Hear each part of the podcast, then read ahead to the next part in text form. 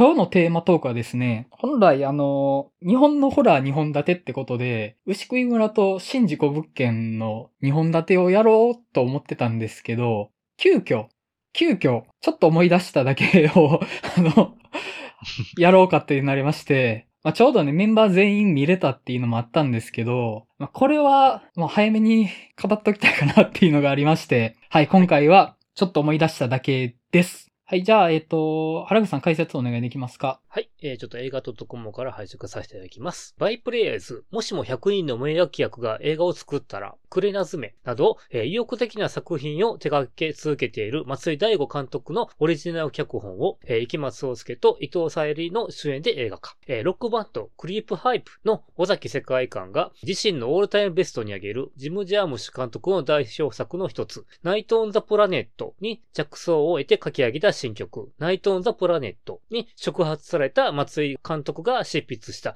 初めてのオリジナルのラブストーリー。怪我でダンサーの道を諦めたテルオとタクシードライバーの葉を軸に様々な登場人物たちとの会話を通じて都会の夜に無数に輝く人生の機微を新鮮細かつユーモラスに描く。昨年2021年の第34回東京国際映画祭コンペティション部等に出品され観客賞を受賞しております。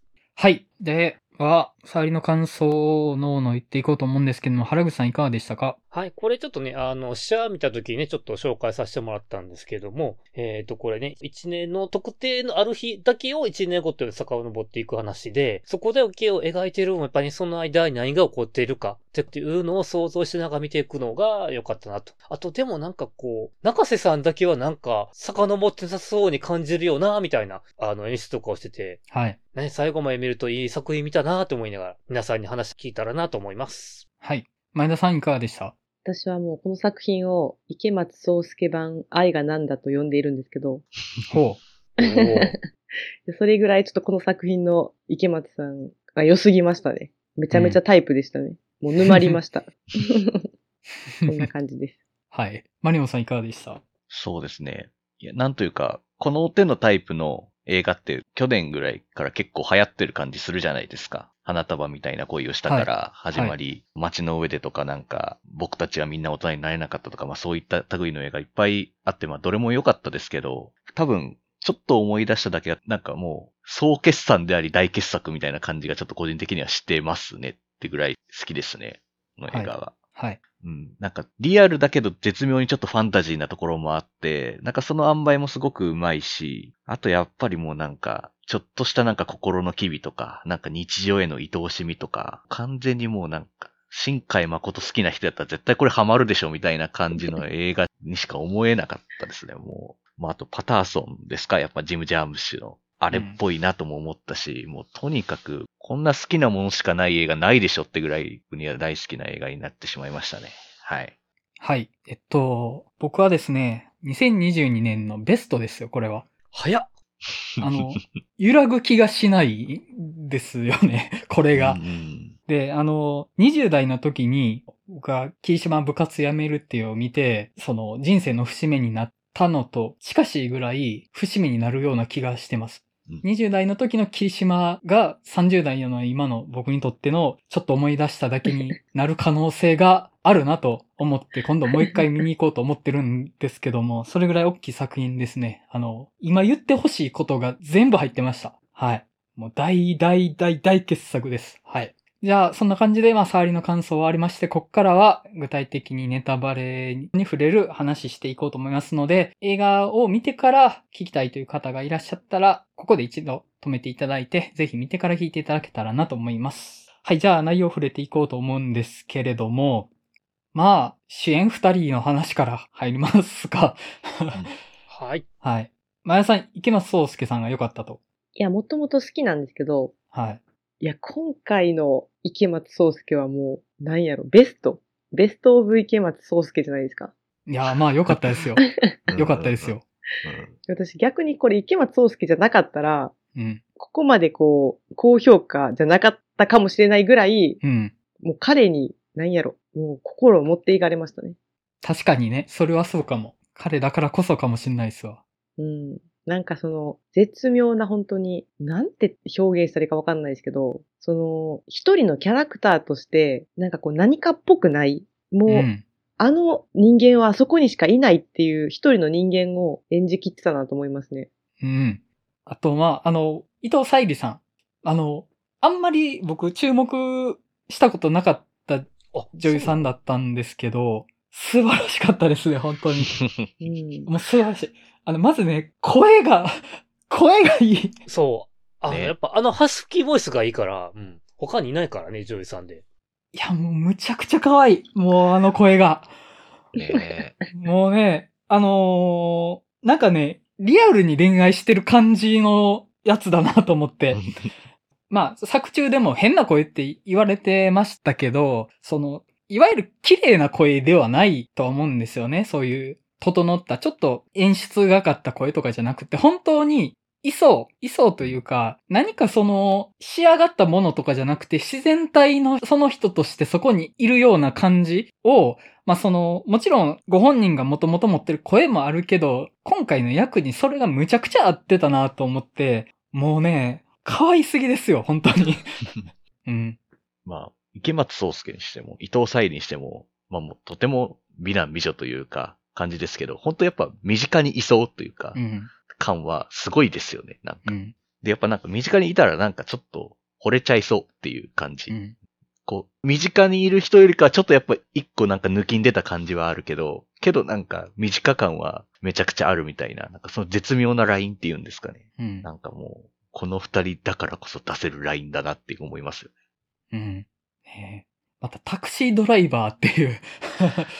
はいやもう、そういうシチュエーションがまあ、いいんだなっていう感じしますよね。なんか、うん。こう、タクシーという、一回しか多分もう出会わないであろう人たちがここですれ違い、なんかちょっと話をして、また去っていくっていう、もう、そういうのがやっぱ好きですよね。うん。まあなんかこのタクシードライバーっていうところは、ナイト・オン・ザ・プラネットから取ってきてるんだろうなとは思うんですけそうど、ですね。やっぱこの職業として、ちょっとまだ、あの、おってなるとこはあると思うんですよね。女の人がタクシードライバーやってるっていうのを。で、ちょっと、これいいことかわかんないけど、見てて、あれなんでタクシードライバーやってるんだろうって思うとこあったんですけど、最後までそれ説明しないのがすごくいいなと思って、うんなんかまあ、理由があって、そのタクシードライバーになったとか、そんな特別なこととかではなく、普通に何らかの人生の成り行き、あるいは純粋にそれになりたくてタクシードライバーになってると。でもそれも別にあえて説明しない。普通に仕事なのでって言ってる感じがすごい好ましくて。で、僕がちょっと初め覚えてしまった違和感とかも、あ、なんかちょっと良くなかったかもなとか思ったりしながら、最終的にもうむちゃくちゃいいなって思いましたね。そういう語り口も。あくまでタクシーが好きっていうことしか表現されてなかったように、確か。うん。そんぐらいかな、言ってたのは。まあなんかその、タクシードライバーをやってることに特に不満とかもない感じでしたよね。だからそ気にれ、入ってる感じ。あの、ナイト・オン・ザ・プラネットのウィノナ・ライダはい、最初の話ですねはい。最初の話みたいな感じやと思うんですよ。多分そこにインスピレーションというか引っ張ってきてるのかなっていうのは思うんですけど、うん。えまたね、あの、タクシーの制服 が可愛いんですよ。ねえいやーそこ良かったですね。あとあの、同じ日を一年ずつ遡っていくのって、パッとわかりました？その、あらすじとしては知ってますけど、パッと飲み込みましたあれ。一応カレンダーがちゃんと映ってるから、はい。そこは一応着目してたけど、うん。でもカレンダー映ってるからわかんないじゃないですか。同じ日だから。うん。でもそこで結局、あの、うちらの実際のリアルのことをちゃんと出してるから、はいああ、そういうことなんやなっていう。っていうのを読み解けるかどうかなんよね。結局、そこを。またあの、カレンダーが絶妙に英語表記だから、ちゃんと曜日とかちゃんと変わってるのは、ちゃんとカレンダーとか出てるんですけど、若干読みにくかったりするっていうのもまああったりはしますけど、うん。まあちゃんとまあそこはちゃんと、ああ、そういうことねっていうのはなりますけどねちゃんとわか。りますね。うんそうそう。あのカレンダーね、あの、英語表記で、なんていうか、機械式のめくるタイプのやつ、うんパッとわかりにくいんですよね。何のことかっていう。まあ、例えばあれがデジタルで、その西暦とかが入るやつやったらわかるけど、あえて混乱させるようにしてるというか、多分この映画の本質的な部分の話になるんですけど、過去に遡っていくことに対して、今に近い過去と今から遠い過去とっていうものをあんまり区別してないなって思うんですよ。うん、均質的に描いてるというか、その、どの時系列も等価に描いてるなって思うんですよね。多分まあ、あえてその、時間を混乱させるっていうのは、混乱させるというか、パッと飲み込みづらくしてるのは、あえてやってんのかなっていうのを思いましたね。で、はじめ、2020年から始まるんでしたっけ？えっと、2021年。あ、2021年か。2021年から始まって、マスクつけてるとこから始まる、うん、で、オリンピックの話があって。ですよね。だから、その、これ、ちょっと僕ドライブマイカーの話した時にも言ったんですけど、マスクつけてることで、すごい今の現実の話として捉えられるなって思うんですよね。まあもう今からのこういう創作物ってもう全部マスク描いていくから、なんかそんな特別なものじゃなくなっていくのかもしれないですけど、本作で言うとマスクつけてるとこから外していくじゃないですか。うん、なんかそこが、その、現実的なとこからだんだん引き込まれていく感じがあるなと思ったというか、その、見てるこっちとしても、ああ、あの頃ってマスクつけてなかったよなとかっていうのを思い返す感じがあったりしたなと思って、うん。多分こういう現在に近いところからだんだん過去に戻っていく映画って別に以前もあったとは思うんですけど、僕は結構新鮮に感じて、パッと思いつかないんですよね。なんか意外と。うん。なんか意外と同じ日っていうのはね、ないような気が。うん、そう、同じ日はないか。うん。うん、なんかまあ、単純にその時をこう、遡っていく。過去に戻っていくみたいなのって言うと、本当僕たちはみんな大人になれなかったは、今回結構似ているというか、ちょっと類似点が多いんですよね。うんうん、伊藤沙莉も出てるし、うん、まあ過去をこうどんどん戻っていく。で、あと、コロナ、まあマスクとかもちゃんと出てくるし、うん、まあすごくやっぱ似てるんですけど、うん、けどやっぱりなんか、ちょっと思い出しただけの方が、まあちょっとファンタジーな部分もちょっとうまく絡めてるがゆえに、すごく綺麗に過去に戻っていくのが、うまいというか、うん、例えばまあ、長瀬正俊の演じる、ずっと待ち続ける男っていうのがいますけど、うん、まあずっとまあ、今はまあ、いつ来るかもわからない誰かを待っているんだけど、過去に戻っていけばいくほどに待っていた人とのなんかこう、ようやく出会えたみたいな感覚にまあ逆転的に陥るみたいな展開になるっていうのは、うんうん、まあちょっとしたファンタジーではあるけれども、それはうまくなんか同じ日を遡っていくっていうことにすごく意味を感じるというか、綺麗にまとめて見せるなっていうところはやっぱすごくなんか、見てるこっちとしてもすごくカタルシスを感じるので、なんかこっちのがなんかちょっとうまいなというふうにはやっぱ思いましたね。うん僕たちは大人になれなかった。僕は見てないんですけど、あれってその1995年とか結構時代の大きな節目が舞台として選ばれてて、割と時代背景みたいなのが重要視されてる映画なのかなっていうふうには認識してるんですけど、そんな感じなんですかね。まあそうですね。まあ結構遡っていく年代も、バブルの時期までまあ遡りますし、あっちは。うん。だいぶそういう時代の節目みたいなのを捉えるみたいなのは結構ちょっと大きいとこもあるかなと思いますけどね。なるほど。それに関して言うと、本作って一応その現実の背景みたいなのって見えるけど、そんなに重視されてないというか、あくまでその舞台が現実のもので時間が遡ってますよっていうことを言ってるけど、あんまり背景みたいなものって重視されてなかったかなと思うんですよね。あくまで主人公たちの話を遡っていってるだけっていう感じ。だからそこでその背景と動向っていうものはあんまり重視されてなかったかなと思ったんですよね。一応、遡っていってるのは7月26日っていう、はい、テルオの誕生日ではあるんだけども、はい、結局他の人にとっては何気ないある日の一日でしかないっていう。はい。っていうのが象徴的なか、ある意味、何気ない一日をあえて撮ってるっていう。うん、主人公の誕生日ではあるけども、っていう。うんまた、そこがね、すごい上手いなっていうか、誕生日だから、当人たちとしては何かイベントをやるつもりだから、ちょっとしたことが常にあるわけじゃないですか。うん。会いに行こうとしたりであるとか、ケーキ作ったりであるとかっていう。あとまあそもそも、テルオの誕生日だから、ちょっと思い出すっていうのは、あるとは思うんですけどね、そもそもこの話の大前提として。そうですね。でも、この話の大きい節目の瞬間瞬間って描かれないんですよね。例えばそのテロが足を怪我した瞬間とかって描かれないじゃないですか。僕、そこがすごいいいなと思ったんですよ。だから人生の節目ってなんか自分が何かその特別に思ってる日にあるんとかじゃなくて、行間にあるなと思うんですよね。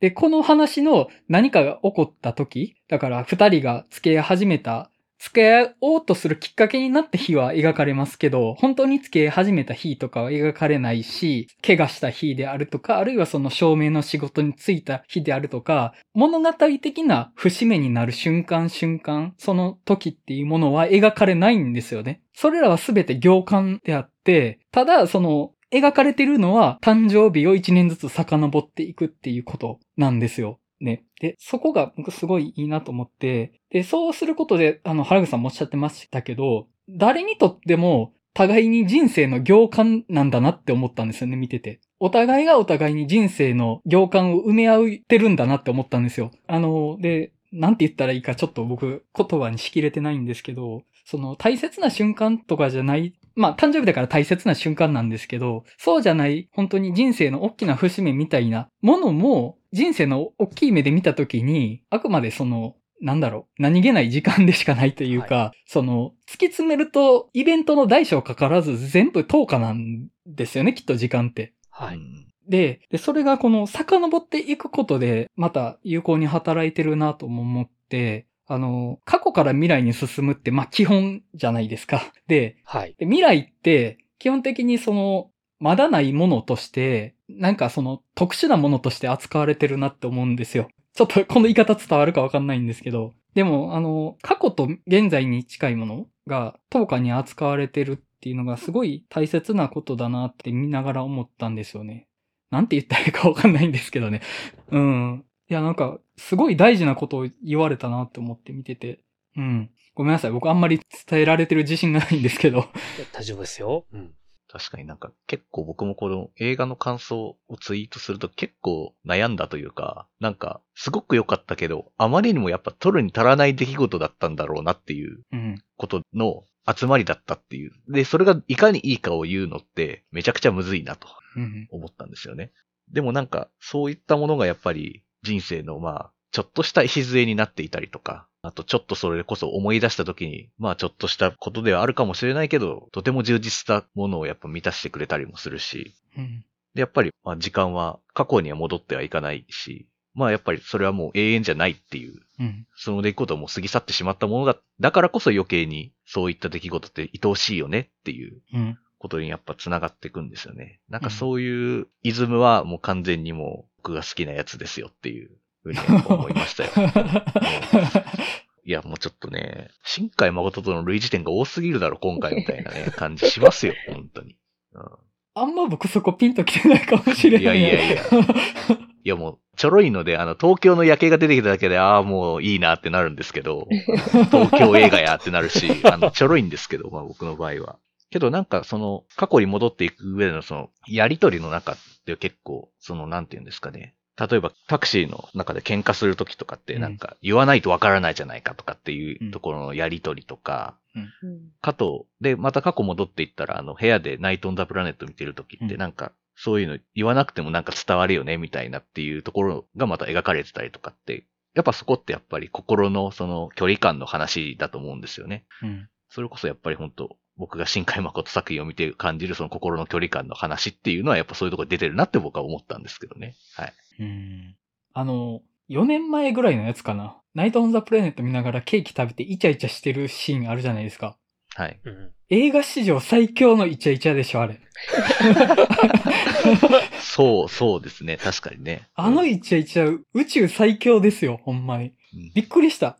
こんなイチャイチャある？と思って。いや、ほんまに、自分って人生で何してきたんやろと思いましたもんね。え、そこで？え？いや、なんやろ。自分の人生には一体何があったんでしょうかって思いました。ほんま、この映画見てるときずっと。え、いや、そんななんか？はい。そんな恵まれた人生、そうじゃない人生みたいなのを区別するような映画じゃなかったと思うんですけど。いやいやいや。え、何？あれ、みんな、あんなことあるんですかって思いましたもん。あんなことみんな、あった前提でこれ見てるんですか？何なんですか？って思いました。おうん。いや、ないんですけどね。それはね。僕もないんですけど。けど、なんて言うんですかね。こう、人となんか喋って、なんかちょっと繋がれたような気がするみたいな感じうんに刺さるんじゃないかなって思うんですよね。そういうのって。まあなんかちょっと分かり合えたような気がするみたいなとか、うん。なんかそういった、本当それこそ本当些細なことかもしれないけど、そういったのがやっぱすごくなんかうん。幸せだなって思うところなんじゃないかなっていう、まあそういうのが出てるんじゃないかなって僕は思ったんですけど、あんな胸キュンな出来事は僕もないです。はい。ないです。そうか。めっちゃどうでもいい話するんですけどね。あの、高校3年間好きやった女の子がいて、で、3年間話しなかったんですよ。で、高校3年間で1回だけ話したことあって、それが、センター試験1日目が終わった夜のホテルの廊下なんですよ。一緒やったんや。え、同じクラスですか？あ、クラス違いますけど、けど同じホテルやったんや。高校でセンター試験受けるのに同じホテルに泊まって、同じ学年の生徒がいっぱい泊まってるわけですよね。そうですね。ホテルに。はい。まあ、淡路島なんで、わざわざ受けに行くわけですよ、センター試験。神戸大学にね。僕は、あの、江南でした。あ、そうなのちゃう時もあるのはい。はい。まあ、あの、ちょっと狭すぎる話なんであれですけど。うん。やで、まあ、そこでもう、高校3年間で唯一そのセンター試験1日目の夜にだけ何時間も喋ったんですよ、廊下で。えー、ええやばい。やばいでしょ、うん。やばい。もいや、あの、そういう瞬間の話なんですよ、このう、そう映画は。そうそうそう愛おしいねもう、そうなんですよ。別にこれがなんか恋が成就したとかじゃないし、多分相手はまるっきり覚えてないことだと思うんですけど、はい。やっぱ大事なことですよね、こういうのってっていう。はい。その、瞬間が永遠と等しいっていうことを語ってるわけですよ。もう、最高ですよね。いや、もう深海誠イズムって感じがしますけどね、そういうのがね。そんな瞬間あったんかな？え、いやありますって。忘れましたわ。いや、だから、ちょっと思い出しましょうって話ですよ。うん。ちょっと思い出してみましょうっいいう。でもあんなね、あんな素敵なことがあったら、もうちょっと思い出しただけで済むって思いますけどね、私からしたら。もうでも、それは、どんなに美しい思い出さえ忘れていくんですよ、それは。うん、でも、ふと思い出した瞬間がいつか来て、その瞬間っていうものは、その瞬間だけはものすごい大切なものだったりすると思うんですよね。そういう感じ、うんそのふと思い出した瞬間を見つめた映画だなって思うんですけど、ね ありますって。いや、あるとは思うんですよ。あるんですけど、はい。実際にはなんかそれを思い出してる時って、はい。なんか苦しいんですよ、私は。ああ。お、私なんか過去の思い出って全部辛いと思ってるんで、なんか思い出したくないんですよ、基本。だから写真とかも私一切残さないんですよ。なんかそれ携帯も変えるたびに、写真、携帯と一緒にとか保存とかしないんで、全部溜まってないんです、何も。思い出が。写真は残さないって何かのスパイ映画みたいなこと言ってんなって ってしまったんですけど。そう、いやなんか、いや確かわかるんですよ。私もなんか今この話したらいろいろ思い出してきたんですけど、なんか、でもなんかその思い出してる時って、ああ、いい思い出やったなとかじゃなくて、なんかめっちゃ辛くなるんですよ。うん。良ければいいほど。うん。それがもうないっていうことを思っちゃって。もうないんだと。もそう、もうここ出に来事は良失われたことだとも。。そう、しかう。も、その人とのことが失われたとかいうよりも、こういう体験とか、こういう感情とかが、この先こう、感じることがないんじゃないかとか思ってしまうんですよ。なんか大人になると、どんどんそういうのってこう、減って、減っていくというか、感じる気持ちも多分、パワーがこう、弱まっていっちゃう部分もあると思うんで、うーん。そういう意味でまはあ、ね。感受性を劣えるからね。いや、なんかい、や、わからん。なんか僕そういうの考えると多分切なくなる方が多分僕は多くなるんですけど、なんか辛くなるよりか僕は切なさに寄っちゃうんだろうなって気は僕はしますけど、僕の中でと、うんそういうのって、うん。なんかあったなそういうなんかちょっと思い出しただけ的なやつ。なんかあったかもしれんな僕の考え方でいくと、過去を思い出すとしんどいっていうのわかるんですよね。もう取り戻せないし、っていうので。だから、その過去を思い出すことに耐えられない間は思い出さないんじゃないかなって思って、耐えられるからふと思い出した。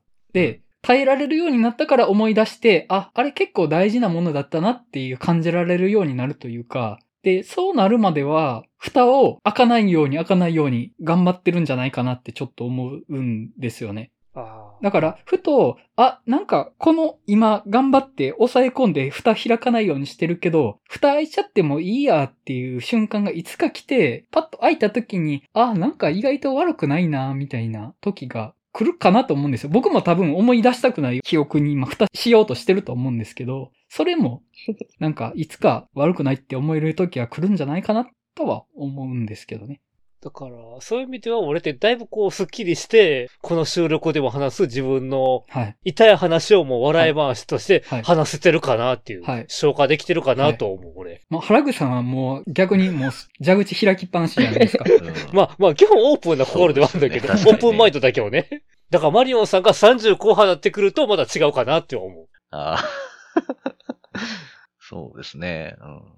あとあの、タクシーの中での喧嘩のシーン、僕すげえ良かったんですよね。あの、喧嘩へのシームレスな移行、ガチのやつやなと思って、あれ。そうですね。普通にこう話してるつもりがもう喧嘩みたいになっちゃってるみたいな感じっていうんですかね、ああいうのってね。ううんん。うんちょっとしたボタンの掛け違いからね、延長しちゃうよね。ああいう風に。でもあれ結構私、結局、その踊れなくなって、うん。人生どうしようって悩んでて、うん。悩んでる状態だったわけじゃないですか。うん。その男性の方は。うんで、。やっぱそれに対して女性は、いやもう普通に働いて、それでも楽しく生活していく未来が想像できるって。あの時結構決定的にこの二人はすれ違ったなってこううん、思いましたね。なんかやっぱり、その未来をやっぱり想像できるって言っちゃうのはちょっと酷だったなって。うん。ああ、なるほどね。ううんん。いや、実際そうなんだろうけど、うん。だって30歳ぐらいだったじゃないですか。30歳ですよ。ね、ちょうど。そう。タイミングそれで、、なんか、シーパラダイスでバイトして、うん。だいぶ人生かけてたわけじゃないですか。うん。うん。いや、今から普通に働くって、その普通って何よみたいなうん。気持ちになっちゃうのはちょっとだいぶ分かっちゃって、あ、この、なんてやろう。そこに決定的に二人のこう見てるものの違いが出てしまったなって、あのシーンは結構、うん、それこそちょっと切なかったですね。うん。あの、踊ってない俺とでも一緒に折れるって、じゃあもうそれ違うやんみたいな喧嘩するじゃないですか。うんう。ん。ものすごい本質的な話やなと思って、なんか、どっちも言いたいことわかるんですよね。その、うんうん。なんかあれ、感情的にはなってるけど、割と本当に本質的な話してるというか、なんかその乗り越えてしまえばなんとかなることかもしれんけど、今この瞬間なんかその乗り越えられるよって言われてもみたいなの、そうっすね。そういう話をしてないんだよねみたいなのはなるよなっていうのは思って、確かねねあそこの喧嘩むちゃくちゃ良かったんですよ、あれ。に。うん。でももうあんなんどうしようもないですよね、もう。そんなん。うんもう、どんな言葉をかけたらいいっていう問題でもない、うん。なくて、ひたすら、こう、立ち直るのを待てるかどうかだけやったっていう感じもしますけどね。うん。そうですね。ああいう場面で本当なんて声かけていいんだろうって本当毎回迷いますというか、多分僕何も言えないことが多いなって本当いつも思うんですけど。うん。うん。あの後、タクシー降ろされて、道でケーキ食べるじゃないですか。うん。で、行き交う人々を見つめるじゃないですか。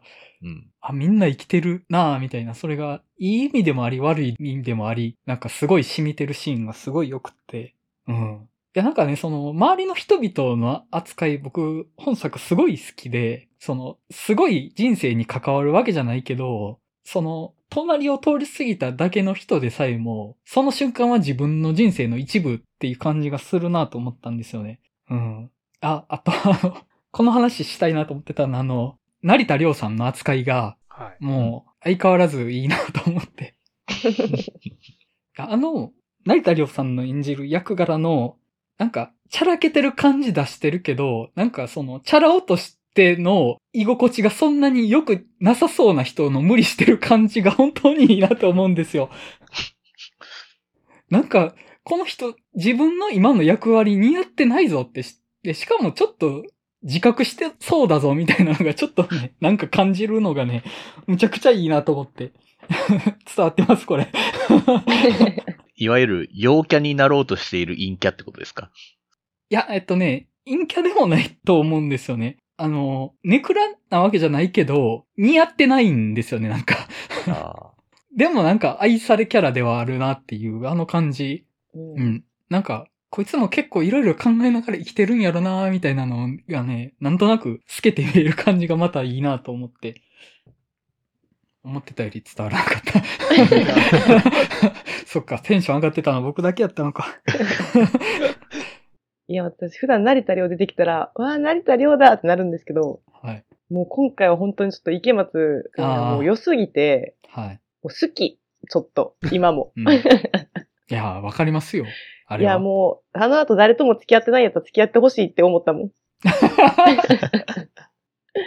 まあ、あとその、バーの話で思い出しましたけど、国村淳と伊藤沙莉がジェンガしながら愛について語るシーンめっちゃ良くないですか、ああ。いや、もう、愛の話をする例え話としてジェンガって最高にうまいなって思ったんですけど、もううますぎとか思ってもそうですね。あの、国村淳さん、ちょっと僕、飛び道具やなと思って、あのう、、飛び道具。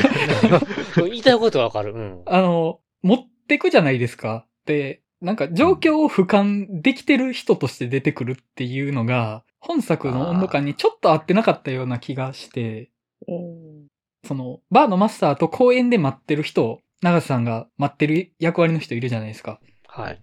あの二人は、ちょっとその、物語的な役割が大きくって、ちょっと本作の温度感にあんまり合ってないように僕は感じたとこがあったんですよね。うん特に長瀬さんのあの待ってる人は、あの、タイムスタンプとして強力すぎるというかう、ん。物語的すぎると思うし、ものすごくその、彼の存在がテーマを口で説明してるぐらい仕上がってる存在になってるなって思うんですよね。ずっと待ってる。で、その過去に遡ることで会いたかった人に出会えるっていう、その、過去と未来の透過性みたいなのを一心に担ってるじゃないですか。その、過去と未来なんて関係ないと。俺は会いたいと思って待ってるっていうことが、そのことこそ価値があるみたいなことを、彼が待ってることで言ってしまってて、ちょっと僕は説明的に思ったとこはあって、うん、その、ちょっと役割が大きいなって思ったとこはありましたね。ああ。いや、なんか言いたいことはわかります、すごい。う。うんん。まあわかりますね。象徴的すぎるというか、うん。まあでも多分あのちょっとしたその象徴的というか、うん。悪の強さ、うんまあもうなんていうかちょっとリアルとはかけ離れた存在みたいなのが、うん。いることによって、うん。ジム・ジャームシっぽさが出てるんじゃないかなとも思うっていう感じですかね。あなるほど。やっぱり、ジム・ジャーム氏の映画やりたかったっていうのは多分、もうこれ間違いないじゃないですか。まあ、まあね、だって宣言してるようなもんだから。そうそうそうそう。で、すねやっぱジム・ジャーム氏っぽい映画がやりたくて、今に通じるテーマっていうかまあ、受け入れられるにはって多分、考えた結果が多分これだと思うので、うんまあ、僕はそれでもいいかなっていう感じですかね。まあなんか必要だったような気はするんですよね。彼があそこにいることでなんか一本筋の通ったものが話の中に通る感じもするし、うん。やっぱそこはね、結局、あの、ジャームス作品でおなじみの日本人として、やっぱり長瀬さんが出て、うん。で、パターソンでもあの役割ではあったんで、うん。欠かせない存在ではあるんかな、やっぱり。それって欠かせないんですかね？パロディーになってません？って僕は思いますけどね、それは。そこはオマージュと行きたいな。まあまあまあね。パロディかオマージュかっていうと、まあ、そこはギリギリなラインかなと思いますけど。いや、僕、ほんまにむちゃくちゃ好きなんですよ、この映画。本当に、はい何かのパロディーですなんて言ってほしくないんですよね。うん。そっか。でも逆に、そういうファンタジーっぽさがないと、うん。なんかもう押しつぶされてしまったかもしれないです。私はもう。やっぱその、本当に自然やったから、うん。もう全部が。うん。なんかだから、なんか恋愛映画、なんか普段は全然見ないんですけど、あんまり。うん。なんか恋愛映画見たなーって久しぶりにこう思って、うん。うん。で、なんかすごくこの、いいなーってやっぱ思ったんですよね。うん。なんかそう思わせられた、純度がその、これ以上高かったらもうちょっと過剰摂取で死んでしまったかもしれない。バージョン摂取で死ぬって。ちょっと要素要素でこれはフィクションですって言ってくれないと死んでしまうよって思います。それはまあ結構うん、確かに言ってますね。フィクションだよっていうのは。うん。そうですね。現実を投影してるからね。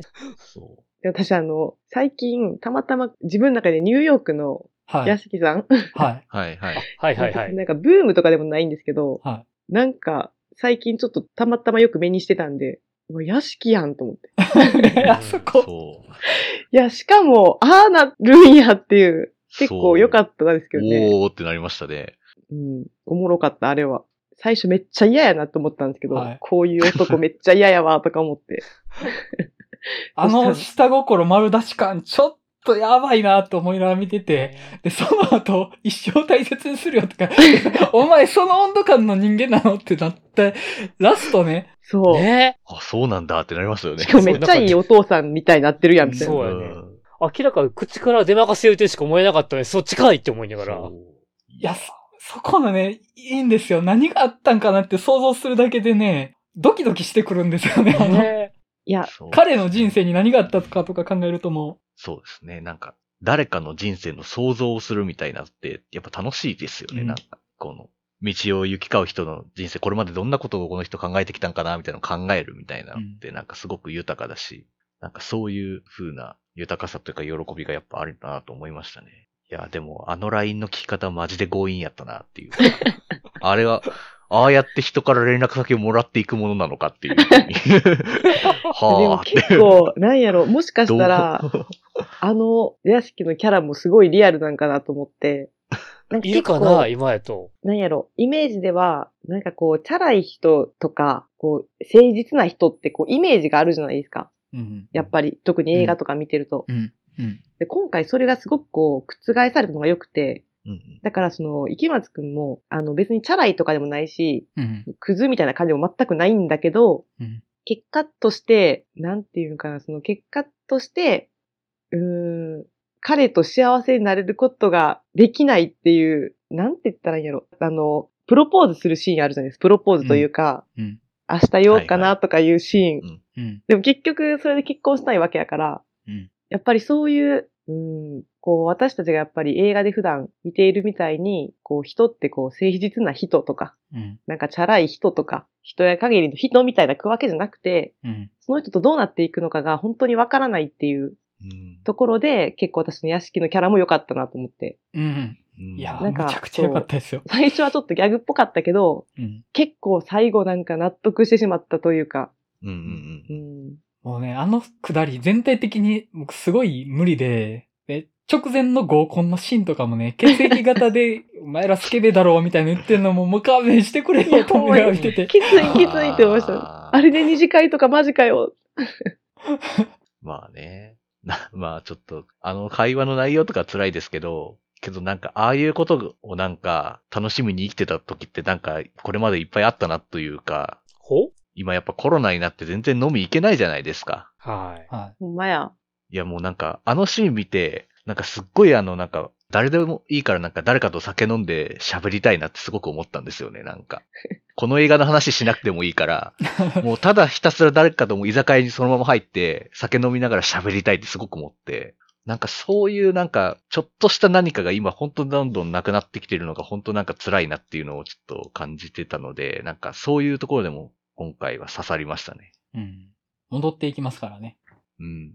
いいじゃないですか、本当喫煙所でタバコの火こう貸してもらったとか、あそういうのいいなって思いますもん。タバコ吸わないけど。わかる。タバコ吸いたくなる。うん。そういうちょっとしたことってすごくいいよなって思えるっていうのはやっぱいいなって思う。うん。あと、やっぱあの、本作のハクビのシーンといえば、えっ、と、初めて出会った時の商店街の帰り道の、あれはやばい。あれはやばいですよ。うん。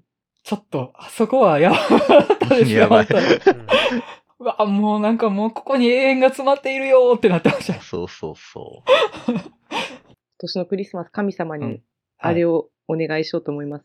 あの夜をくださいって。う。もう、本当やっぱああいう瞬間がいいんだなって本当思いますよ。なんかちょっと浮世離れしてるかもしれないですけど、あのとこで踊ってとかっていうの。いや、でも、いいですねって。いいですよねっていう。なんか本当言葉に、もう言葉にしたらいいですよねしか出てこなかったっすね、本当いや、本当いや、でも僕にとって、あれは、センター試験1日目の夜なんですよ。あれが、あれが、あれがそうなんですよ。うん。もうなんか、その、人生丸ごと天秤にかけれるぐらい、すごいやつなんですよ、あれが。えーまたあの、彼女の名前、ヨウでしたっけ？はい。彼女も、かつて、その、舞台演劇みたいなのをしてて、で、それを何らかの理由で辞めてるところから始まってるんですよね。で、そこの経緯みたいなのって特に語らないじゃないですか。まあ、その、タクシー運転手になる経緯も語らないのと同じように。で、もしかしたら、テロがダンスを諦めるのより早く彼女も何らかの理由で、重い理由で、もしかしたら演劇とかを諦めてるのかもしれないんですよね。うんでもそこは語らないというか、映画って、映画というかまあ、あらゆる物語がそうだと思うんですけど、誰かの人生の途中から始まって途中で終わるわけじゃないですか。その、その人のことなんて、本当はわからないまま物語は始まって、わからないまま終わっちゃうわけですよね。で、その、時間を遡りながら話が進むことで、それがより際立ったなって思ったとこがあって、2021年の段階から話が始まって、え、なんでこんなことになってるんだろうっていうのが遡ることで分かっていくじゃないですか。なるほど、なるほどと。そういうことがあったんだねって。ただ、その合間1年間飛び、飛びなので、その間にまあいろいろあるのかもしれないけど、まあそこはわからないよねってなりつつ、全貌は分かっていくけど、結局その6年間遡った先ではやっぱ途切れちゃうわけじゃないですか。やっぱりそっから先のその人のことってわからないというか、想像するしかないっていうところに、なんかその人と関わる豊かさがあるよなって僕は思いながら見てて、うん。その、ちょっと会話した節々とかから、その人のことが分かったような気がするの積み重ねなんだなって思うんですよね。人生もそうだし、物語もそうだし。なんかそれって本当はその人に届いてないんだけども、その積み重ねをするっていうことってすごい豊かだなって思って、なんかね、あそこで、その、彼女が、そういうかつて演劇か舞台をやってたっていうことが、ちょっとだけ差し込まれることでまた話が豊かになってるなって思ったんですよね。あれ？いや。はい。いや、あの、なんか、すごくなんか僕が言いたかったこと全部言ってくれたな、みたいな感じがしてたんですけど、ああ、確かにと思ってなんか、うん。うん。そもそもなんかあの、テルオがやってる小劇団みたいなところでやる、ダンスの舞台みたいなものって、そういう方向にかなりアンテナ張ってないとたどり着かないとこだったと思うんですよ。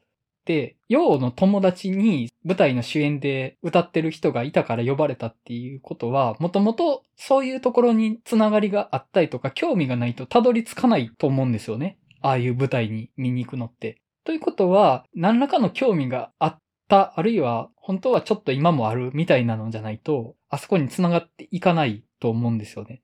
だからこそ、その要はテルオに出会ったっていうのもあるし、もしかしたら諦めてからも人生は続くよっていうのを彼女は言いたかったのかもしれないなと思うんですけど、まあそれはまあ届かないし、まあこれはあくまで僕の想像でしかないっていうのもあるんですけど、なんかそういうのが背景にあるような気がするっていうのがこの話の豊かさだなって思ったりはして見てましたね。うん。皆さんクリープハイプってよく知ってます？僕あんまり知らないんですけど、なんとなく。一応、うん、俺は知ってるけども、うん、インディー時代から。本音言うと結構これ声苦手な方ではあるんだけど。まあ、結構、ね、悪が強いというか。うん、やんか。うん。まあ、あんまり詳しくなかったな。え、クリープハイプの人が岡崎体育なんですか、おちちょちょちょ。世界観ですね。なんとなく似た名前出してきたなって感じがめっちゃクリープハイプのボーカルが尾崎世界観っていうね、名前でやってて。あ、でも僕も、あの、たまに岡崎世界観って言ってて、あれ？あれ？ってなってました。おいおいおい。今ちょっと、あ、その二人別人格やったんや、ちょっと今。別すぎるぞ。完全字面だけで判断してました、パッと見の。尾崎世界観ね。はい。なるほどな。今全部が勘違いやったって分かちょっとびっくりした。岡崎体育がこれ作詞してんのって私思って、なんかすごい組み合わせやなとか。むちゃくちゃリリカルな歌詞書きますよね。クリーパイプって、はい、そうですね。そう、だからまあ、この方、小説とかもね、書いてるんでね。うん。うん、エンディングの歌もめちゃめちゃリリカルでしたよ。え、これ歌がありきってことですか？歌最初ってことですか？そうそうそう。あ、だから、じゃあもしナイト・オン・ザ・プラネットを見て、ナイト・オン・ザ・プラネット曲を作って、それの曲を聴いて監督がこの作品を作ったと。いや、監督の想像力すご。で、もともと監督と尾崎世界観と池松さんは過去何度もコラボをしてんねん。ええー、うん、そうなそう、だから自分のことばかりで情けなくなるよとか、私たちの母。それこそ私たちの母っていうのは田舎の女子高生4人が自転車で頑張って東京のクリップハイプのライブにたどり着くっていう話で、そこで池松壮介と出会うとかっていうのがあったりするああ、なんかありましたね。うん。で、そういうのを松井大悟監督がやってて、と。そうなのか。うん、だから長年の付き合いではあるんですよね、この3人が。へえ。クレナズメはぜひ見たいと思ってるんですよね。あ、はい、松井大悟監督の。いや、なんか、クレナズメも面白かったですけど、そんなになんか松井大吾監督、まあそんなに見てないってのもありますけど、なんか別にそんなピンとくる人ではなかったんですけど、なんか今回ので一気に、おこの人すげえってやっぱなりましたね。そうか、結構スイートプールサイドあたりから見ててんけどね。うん。だからまあ、割と最初、あの、デビュー作がアフロ田中とか、まあね、原作、漫画もとかあったんだけども。スイートプールサイドは見た気がするな。お？ね？あの変態漫画の作品ですよ。うん。まあ、押見修造。そうですよ。そうね。確かにまあ、はい、シンクロ感はありますけどね。はい。まあ、割とちょっとね、コメディ寄りの作品が多かったんでね、松井大監督って。うん、で、今回でガチのラブストーリーなんでね。あ、そっか。そういうのもあるのかな。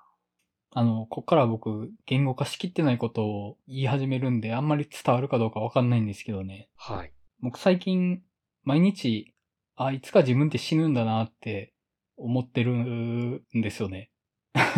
うん、そうですよ。うん。僕30歳ぐらいまで自分死なないと思ってたんですけど、お最近どうも自分死ぬなって、なんか思って、どんどんいろんなものを失いながら、いろんなことができなくなりながら、だんだん消えていくんだなっていうのを毎日思ってるんですよね。で、笑うとこじゃないけど笑ってしまいます。で、その、死ぬことに向けての心構えをしながら生きていこうって最近思ってるんですよ。で、それで僕、このちょっと思い出しただけを見て、なんか勇気をもらった気がしたんですよね。あの、過去って消えないんだなって思って。忘れてるだけで過去って消えないんだなって思って、ふと思い出せる瞬間が来るから、自分は何かその、過去に見放されてるとかそういうことじゃないんだなっていうのが、ちょっとだけ安心したんですよ。伝わってます？あの、霧島を20歳の時に見て、あ、なんか、うまいこと映画と関わって生きていこうと思ったんですよ。霧島をね、20代の時に見て。で、僕今38ですけど、その、死ぬことに向けて生きていくことがどうかみたいなのをちょっと想像しながら見てたんですよね。で、僕、すごく、あ、この人の生き方いいなって思ったのが、タクシーのおっちゃん、あの、二人が告白しそうになってる時に、後押しするタクシーのおっちゃんいたじゃないですか。はいはい。あの人を、もう今言った方がいいよみたいなこと言うじゃないですか。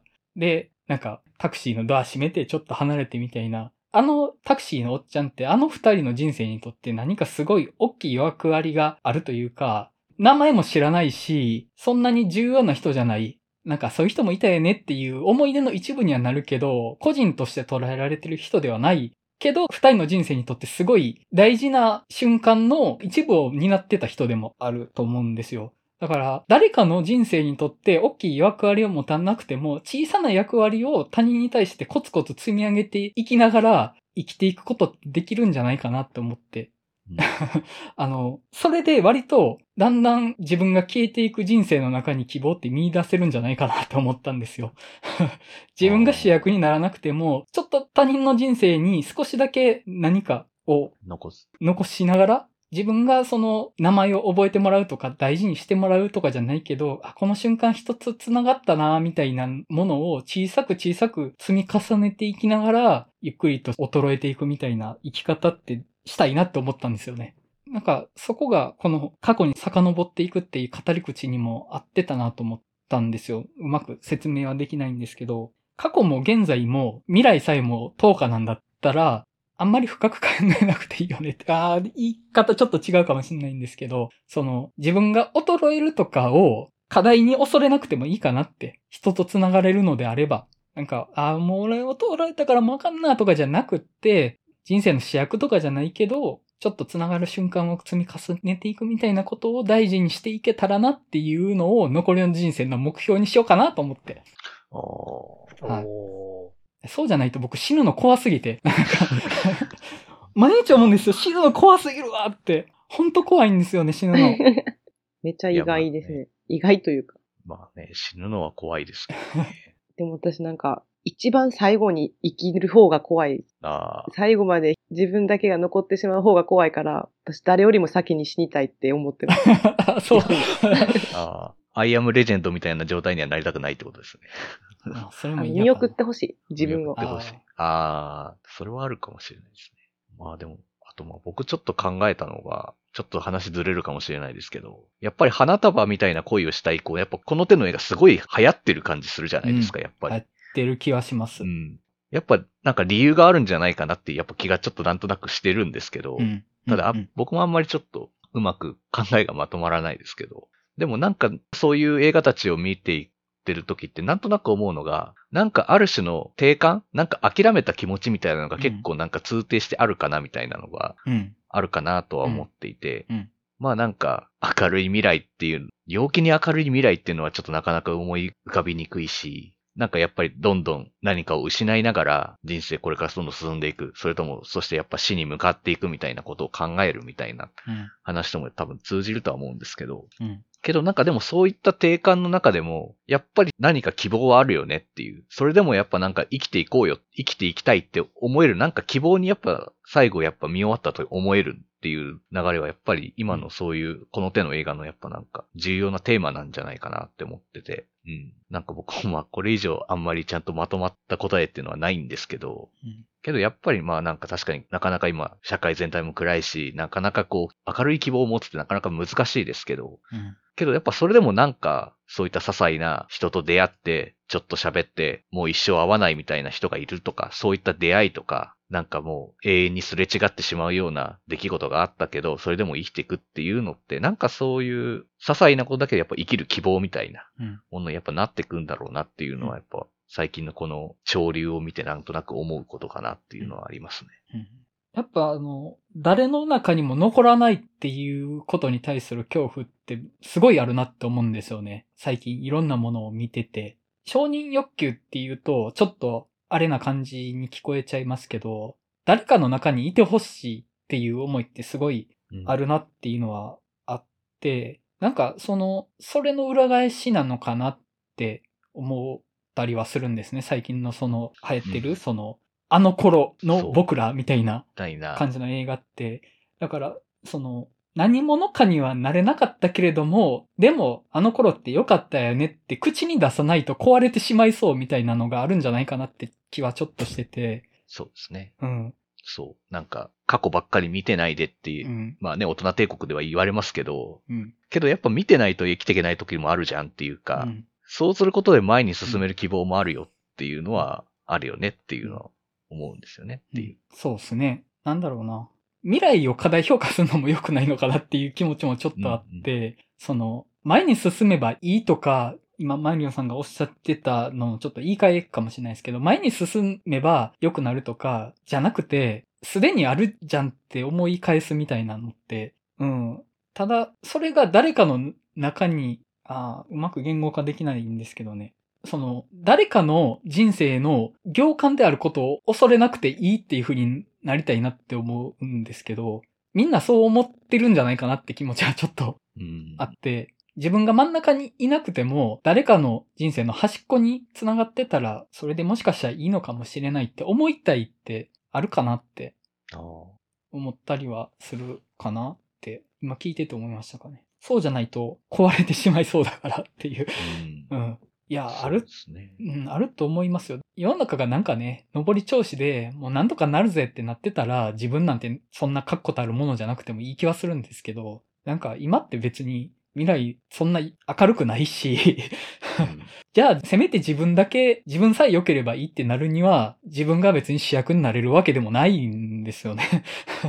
そうですね。何者でもないし、持たざるものであるんだとしたら、誰かと繋がって何か救われた気がする瞬間を積み重ねるしかないのかなっていう。うん。なんか辛くなってきた。まあ、やっぱ、うんまあ、でもそうやって生きていくっていうのがやっぱ大事うん。だなと思うっていうか、本当やっぱ誰かの記憶にちょっとでも残ってもらえたらいいなっていう覚えってやっぱありますよね。うん。まあ、このポッドキャストもそういう風にね、なっていけばいいんじゃないかなっていううん。ことだとそうで思うし。すね。うん。いや、まあそういうことやなって思います。うん。何かを話して誰かが聞いてくれて、なんか、それで、その瞬間何か繋がれた気がする？で多分それは後には残らないかもしれないけど、今この瞬間はそれで生きていけるよね？っていうことを、なんか諦めないみたいな、うんうん、かなって。うん、なんかそういうのの最たるもんでしたね。お前はこうやって生きていけよって言ってくれた映画だったような気がしました、僕は。うんなんかあんまりサブカル要素なかった気しましたね。なんかこの手の映画ってサブカルに紐づいてること多いような気はするんですけど。いや、でもジム・ジャームッシュの話してる時点でサブカルじゃない。そう。あ、そうてか。もう、もうジム・ジャームシ1個だけでも、もう、狂気方みたいなとこあるじゃないですか、やっぱり。まあね。もう、その1個だけでもう、もう、もう大丈夫ですみたいな感じっていうんですかねあ。確かに。うんあの、他のも得ると邪魔にはなるな、この作品確かにそうですね。もう作りまでなんかパターソンとかをちょっとオマージュしてるとかだと、もう、もう肩でしょっていう、もうこれ以上何か入れる必要はないよみたいな感じになるかなっていう。うん。ギリギリかも。確かに。うん。そう。うん、スノップに勝ったやったらね、えーなんだよ、俺はこんなの知ってるぜって言いたいのかよ、みたいな感情生まれるじゃないですか。俺はこの映画見てるけどね、みたいなのを映画から感じ取ったら、はいはいってなるじゃないですか、やっぱり。そう。で、やっぱりジム・ジャームシの映画っぽいことをしたいって言っても、簡単に真似できることじゃないじゃないですか。うん。ジム・ジャームシはジム・ジャームシしか作れねえよっていう。うん。けどやっぱそれにまあ近いこと。で、それでやっぱうまくいってるとやっぱ僕は思ったので、今回。うん。うん。ジム・ジャームシュに寄せすぎず、今にこう寄り添った形でまあ、いいように映画ができてるんじゃないかなっていうふうにやっぱ思いましたね。うんですね。そこにクリープハイプがいると。うん。クリープハイプもね、ギリギリ。サブカル要素強いって感じしますけどね、なんかなんとなくね。だいぶ。うん。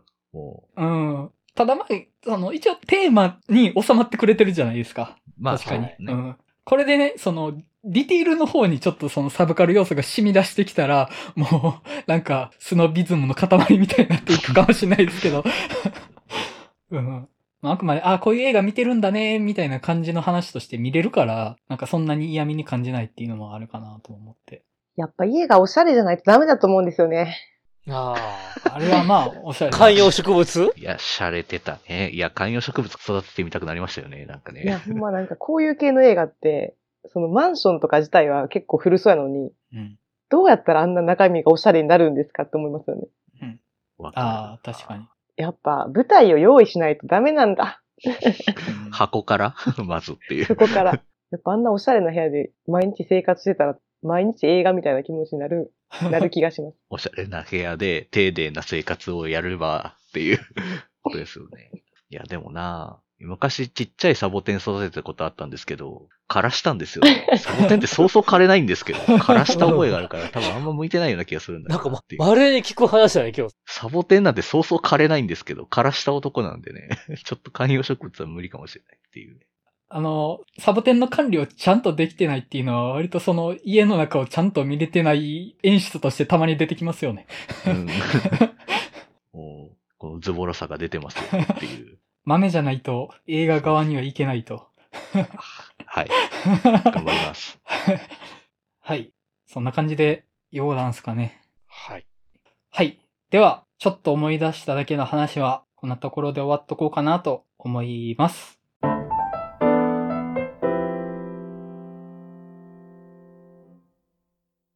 はい。では、お知らせになります。3月も映画の話したすぎるバーを開催する予定となっております。場所は大阪の南森町にある日帰り店長によるイベント型カフェバー週刊曲がり。日時は3月26日土曜日。オープン時間はおそらく17時のクローズが21時になるかと思います。はい。まあ、あの、ちょっと思い出しただけの話をしましょうよってことですね。ね。はい。もう、ぜひこの映画の中のような話をしましょうよみたいな感じがしますよね。で、まあジェンガとかしながらね、曲がりジェンガあったような気がする。なかったかななんかあったような気がするんだけどな。うん、なんかありますカウンよね。ターにあったような気がする。はい。バトルドーム置いてあるんであるんじゃないですかっていう。バトルドームはちょっと情緒が出ないかもしれないですね。はい。まあね、昭和、平成の塊の部屋なので。はい。まあ、よかったら遊びに来ていただけたらなと思います。また、この番組では、えっ、と、リスナーの皆さんよりお便りを募集しております。番組の感想や取り上げた作品の感想などをお送りいただけると嬉しいです。お送り先は、ポッドキャストの番組説明欄に記載しておりますので、ご確認ください。はい。それでは、映画の話したすぎるラジオ第52回、ちょっと思い出しただけの回を終わりたいと思います。それではまたお会いしましょう。さよなら。さよなら。さよなら。